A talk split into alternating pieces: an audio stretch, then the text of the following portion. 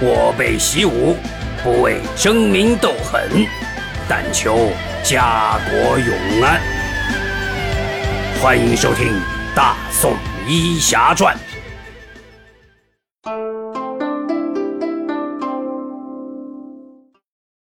第一百四十六集。烂摊子。书接上文啊，叶禅向太医院的主管告了假，简单的收拾了一下，又回家和家里说明了情况，带上了许久没有用的刀和弩，就随着沈万达出发了。临行之前，墨渊让叶禅把他定亲之时送的那面墨家玉牌拿来，因为想当初在辽国时。就是耶律晚清送的那面金牌，在姚碾红烈的刀下保住了叶辰的性命。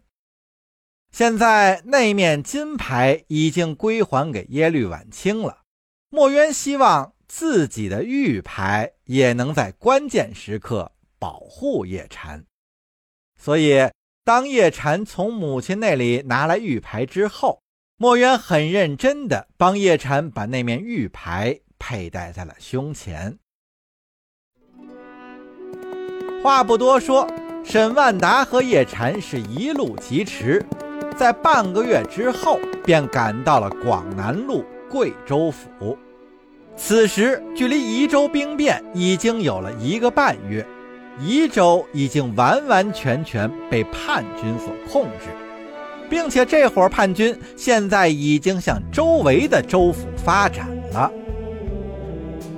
贵州的州官叫黄毅，这黄大人早就是提心吊胆，听说朝廷派人来评判，他是盼星星盼月亮，结果竟然只是先后来了十几个人，这完全超乎了黄大人的理解范围。这朝廷那帮内阁大臣是怎么想的呀？就凭这十几个人就能对付得了几千叛军？这是开什么玩笑啊！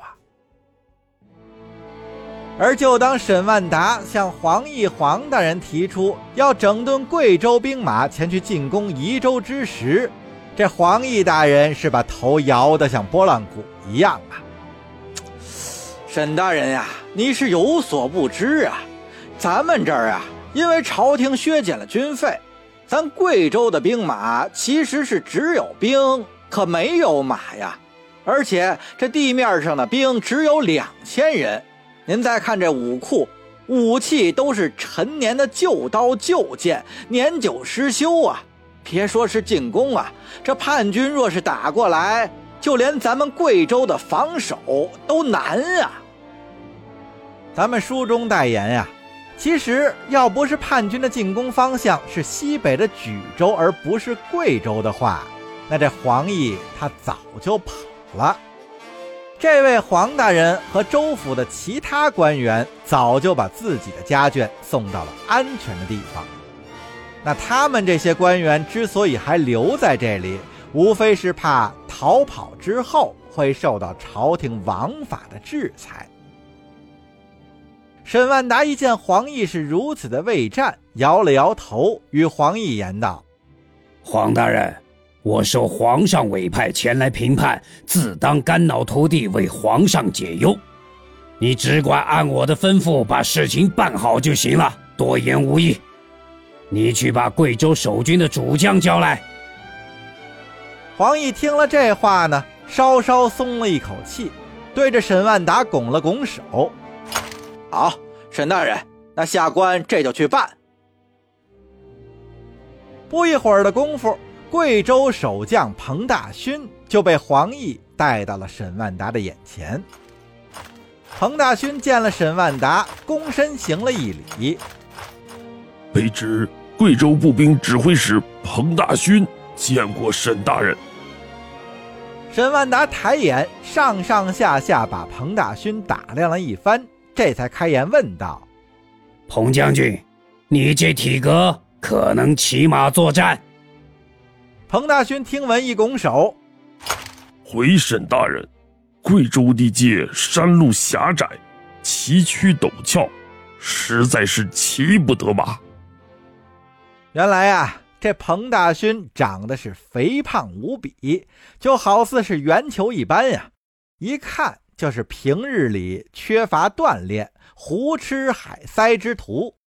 俗话说呀，兵熊熊一个，将熊熊一窝。那这贵州的地方军有这样的主官，他手下的士兵也是可想而知。沈万达也不再多言。让彭大勋带着他去兵营走了一趟。沈万达想要了解一下贵州兵马的情况，看看是否堪用。彭大勋在头里领着沈万达和他带来的一行人向兵营走去。在路上，彭大勋历数了这两年他和士兵所受的窘迫，这各种的经费都被朝廷砍掉了。连军饷都减少了三成，那如此一来，士兵们是根本无心操练。最让彭大勋郁闷的是啊，自己的这副身躯已经让士兵们怀疑是他在克扣军需粮饷、中饱私囊。彭大勋也是有苦说不出，有冤无处伸呀。沈万达听完之后。当然知道彭大勋所言非虚。朝廷自澶州一战订立盟约，每年要给辽国十万两银子、二十万匹绢布。这些财物一部分是从军费里抠出来的，另一部分就是以赋税的形式从百姓身上收取的。类似定州这样的边关重镇，守军都裁减的不成样子，那更别说像贵州这样的内地州府了。再说了，那宜州造反的陈进，不也是因为粮饷久拖不发，这才铤而走险的吗？沈万达是无言安抚彭大勋，当然也不能针砭时政，他神情严肃，走到了军营。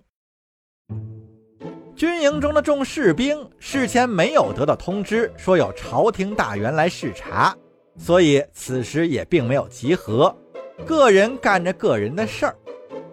见彭大勋带着一群人走过来，有好事的抬起头看了两眼，又低下头接着干自己手里的活计，而那些不好事的呀，干脆连头都没抬。彭大勋见了此等情形，刚要招呼士兵集合，沈万达立刻制止了他。沈万达环视了一圈兵营，这哪儿还像兵营啊？倒像是一个作坊。士兵们三五成群坐在地上，有的在编箩筐，有的在编竹席，有的在锯木头做家具，甚至呀，还有在杀猪的。申万达看完之后，也是一脸黑线，转向彭大勋问道：“洪将军，这是？”彭大勋挠了挠头，有点不好意思的回道：“回沈大人，军饷实在是太少了，这年纪大的都拖家带口的，平日做些东西去卖，以补贴家用。因卑职也有切身体会，所以不便加以制止。”其实还有许多人正在外面帮人家补屋修墙，没回来呢。沈万达听了，真是哭笑不得呀！这样的军队，那说是卧虎藏龙好呢，还是说是乌合之众好呢？沈万达忍不住再向彭大勋发问：周围其他州县的守军呢，也如你这般情况？回沈大人，据我所知，差别不大。这一州的守军，哦不，叛军，其实是我们这里战斗力最好的，所以他们造反以后，我们根本不敢前去镇压，也十分害怕他们打过来。沈万达思虑片刻，对身边一人道：“王参军，你马上起草一份奏折。”就说广南株洲军备废弛，士兵疏于操练已久，无法攻城与叛军对战。希望朝廷能派附近的禁军前来评判，而且这里军需粮饷微薄，士兵难以为继，无力守城，更难以阻止叛军扩张。希望朝廷尽快拨发粮饷，提振士气，以保株洲不失。这位王参军领命而去。申万达转过头来，又对彭大勋言道：“彭将军，既然你手下的士兵有这么多能工巧匠，就赶快让他们把兵器和城防修整一下吧。贵州要是不保，第一个掉脑袋的就是你。”彭大勋听完之后是心中一颤，赶忙拱手回话：“是沈大人。”沈万达点点头，继续对彭大勋言道：“叛军近在咫尺，如果攻巨州不克，你说他们会不会转而攻打贵州？再或者说，他们攻下巨州后实力增强，再分兵前来攻打贵州？”沈大人的意思是？